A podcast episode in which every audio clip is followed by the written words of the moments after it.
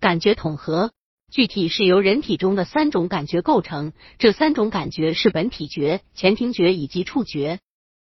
感觉统合是一种神经传导的过程，通过接收与整合，能够让身体和外界进行沟通。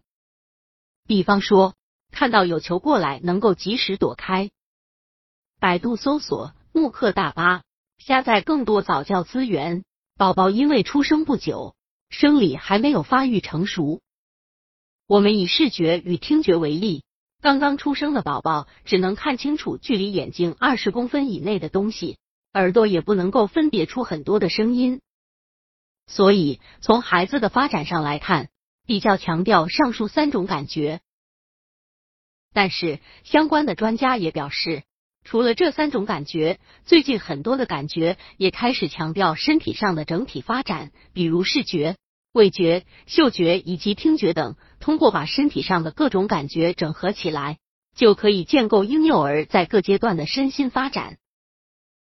本体觉建构身体概念，本体就是自己对自己身体的很多部位的感觉，在自己在动的时候，肌肉、关节等变化会刺激大脑。让我们知道哪部分在动。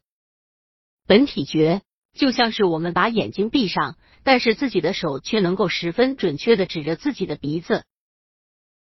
本体觉除了让自己明白身体各部位在什么位置静态的本体觉之外，还能让自己知道现在正在做什么动作，同时可以了解到如何控制身体动态的本体觉。本体觉如果正常的话。那么就可以让自己建立自我身体形象的概念，同时让孩子以后在学习、表达及人际上都有良好发展。另外，相关专家表示，本体觉还有安定神经、舒缓情绪的效果。比方说，在难过的时候，如果别人能够给自己一个拥抱的话，那么就可以让自己的情绪稳定下来。前庭觉掌管肢体平衡与协调。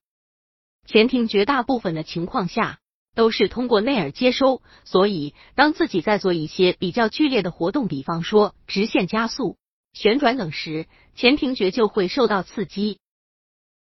内耳的前庭组织与身体的平衡、协调以及移动速度、空间感相关，所以当我们的身体在发生变化时，前庭觉接收到，同时会尽力让身体保持平衡，不摔倒。并维持肢体的协调。如果一个人的前庭觉发展不良，那么他的平衡能力就不会非常好，甚至走路的时候会撞到或者摔倒。如果孩子平时会避开攀爬活动和体能的游戏，如荡秋千、溜滑梯等，这时爸爸妈妈要多加关注，看看是不是孩子哪里出了问题。触觉最大的感觉系统，凡触摸。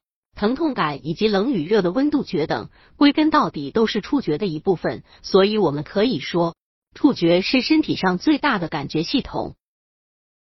如果孩子在成长的过程中，触觉过于敏感或迟钝，整个人的感觉会有一些失调，间接在学习及人际关系上产生问题。比方说，孩子的触觉有问题的话，那么就会拒绝别的人触碰他，别人在摸他的时候。他却觉得别人是要打他。如果孩子的这些行为很严重的话，那么可能就是触觉防御的一种，对于外界的任何刺激都很敏感，时不时就会出现情绪不稳定的情况。有触觉防御症状的孩子，如果已经影响到日常生活，那么医生会根据孩子的不同情况，采用减敏治疗法，降低敏感对其生活及人际互动的影响。